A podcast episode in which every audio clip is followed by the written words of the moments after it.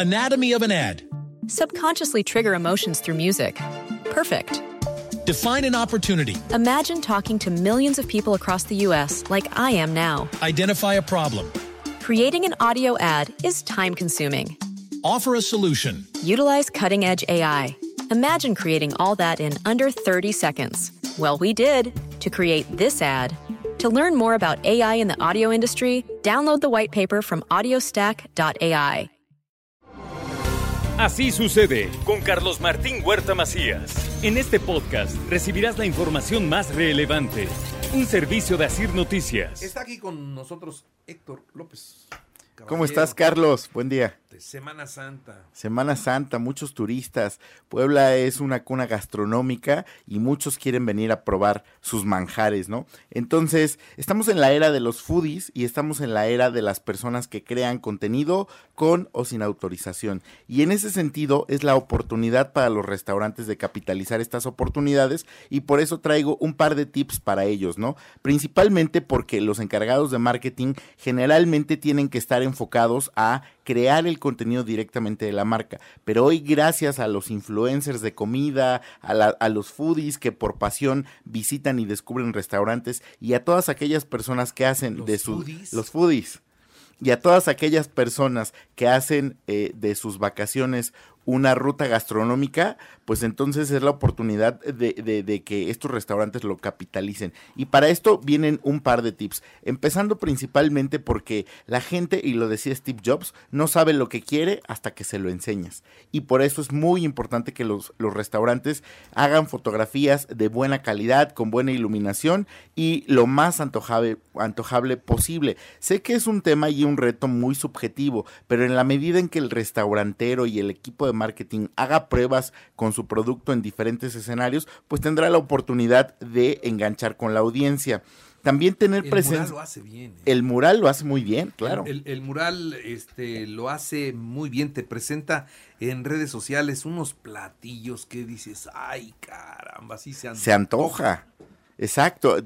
tienes que hacer que al comensal o a la persona que esté investigando sobre ti en internet se le haga agua a la boca. Esa es la clave, ¿no? Si tú cuando estás haciendo esa foto no se te hace agua a la boca, repítela, repítela, repítela hasta que se te haga agua a la boca. En el alier también hacen buenas. En el alier, el pan ahorita va saliendo, tú dices, y nos vamos de aquí para allá. no, nunca lo he probado. Está buenísimo. Este, mi esposa ya fue a desayunar en alguna ocasión y me dice el pan, en, el pan es de otro nivel. Sí, hay uno de mantequilla. Yo soy fan de la mantequilla. ¡Wow!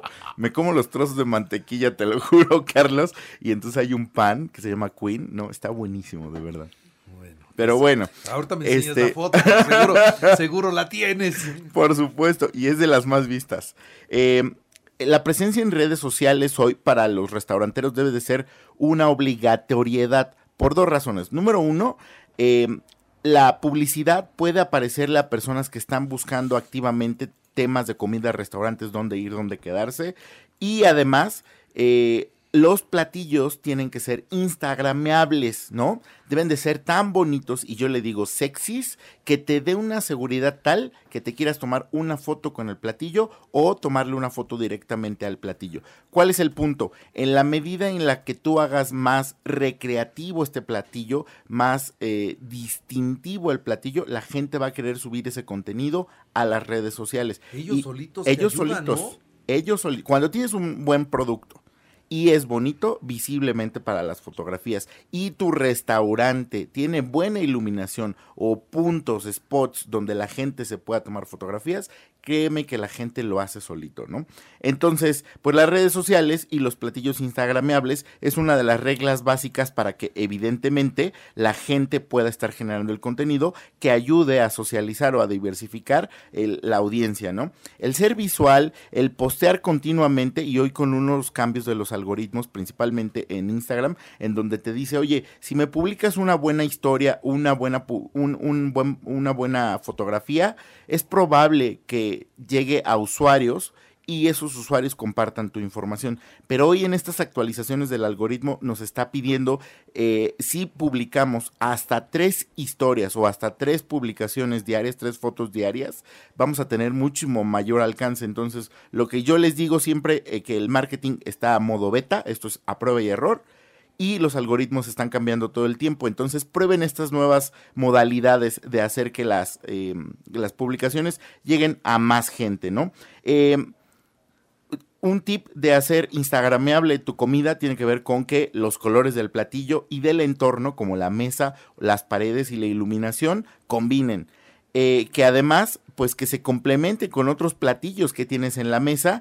Y finalmente, si tú no puedes, eh, tú como usuario no tienes idea de cómo tomarte un, platillo o que, este, o, no sepas cómo tomarte una fotografía, que los meseros de los restaurantes ayuden a generar una buena fotografía invitando o este ayudando a las personas a tomarse buenas fotografías, ¿no?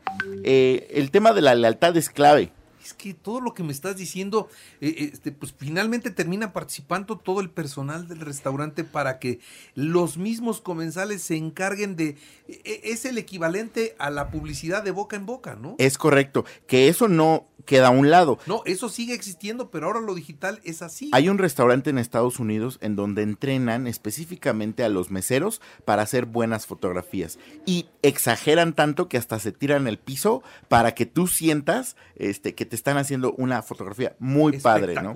Exactamente. Entonces, porque eh, un tip para empoderar aquí a los meseros es que le pierdan el miedo, porque yo me he llevado sorpresas de meseros que le echan muchas ganas y otros que cuando están tomando la fotografía tapan la cámara, ¿no? Entonces, hay de todo. Ponen, el dedo en la cámara. Es... Sí se tienen que capacitar a los, a los meseros para que ellos te ayuden a que te saques la foto con el platillo. Totalmente, totalmente. el fin de semana fui a comer a, a un restaurante nuevo que se llama Nereo que está en la vía Atliscayo, de enfrente de la vista, lo acaban de abrir. Y este, y sus platillos son mil por ciento instagrameables. Súper. Entonces, pues lo que me estás diciendo es que hoy, entonces, ese es un empujón que tú desde la cocina, con el mesero, con el resto del personal, le das al lugar, ¿no? Así es. Eh, pero deben de generarse las condiciones y el, el, personal debe de facilitar el, dedicarte tiempo para generar este tipo de contenido.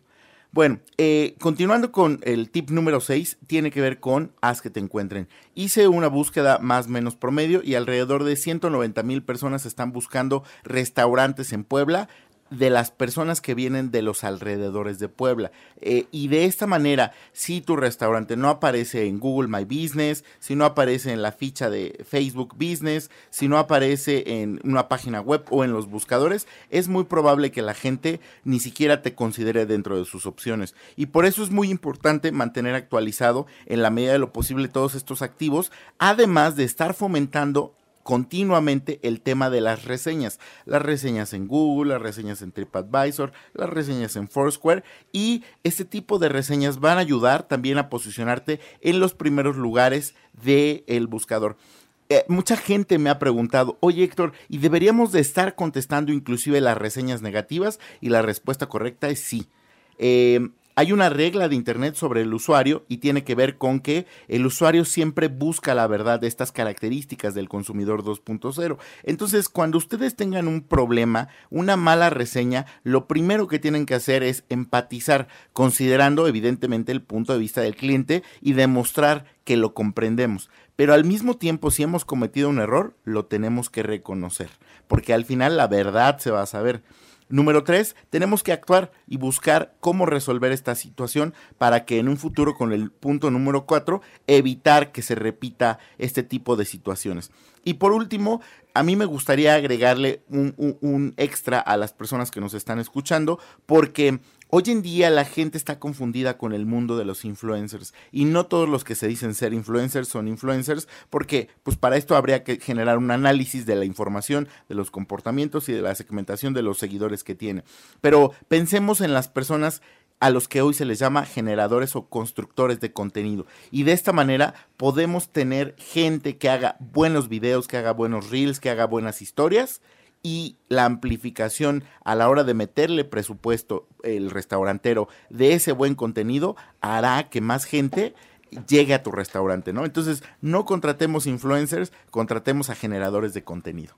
Fíjate que eh, eh, en una ocasión fui a comer a un restaurante y estaban tres niños este, que estaban sacando fotos del plato, estaban sacando fotos de los comensales y, y le pregunté al capitán de meseros, le dije, ¿y esto de qué se trata, no?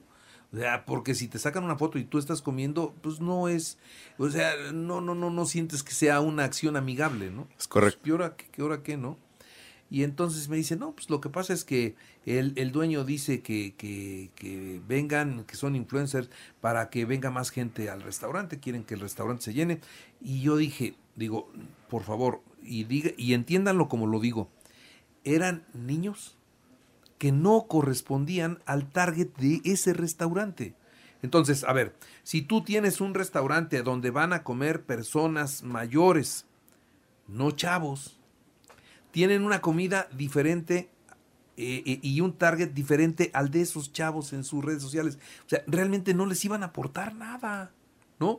Si a un chavo si lo llevas a una a, otro lugar en donde no sé, hagan hamburguesas, hagan otra comida, a lo mejor podrían tener más empatía, pero la comida que se servía en ese restaurante nada que ver con los, los jóvenes que estaban ahí sacando las fotos y que estaban comiendo qué iban a explicar de la de los platos que tenían enfrente. Sinceramente no no tenían conocimiento de esa cocina. Totalmente. Debe de estar alineado el contenido y la forma en la que registras el contenido frente a la audiencia que estás atendiendo, definitivamente. Así es, así sí. es. No puedes hacer eh, con esa historia, con ese video, con esas fotos, como si luciera como en este caso algo muy jovial, frente si el restaurante es más... Eh, con sí, puro señor Betabel de mi, de mi rodada. Sí, más no, orgánico. No, habías, no, no, veías chavos, ¿no? No sí. veías chavos, ¿no? No era un restaurante para chavos y llevas a chavos que dicen tener, porque además también tienes que checar eso, ¿no?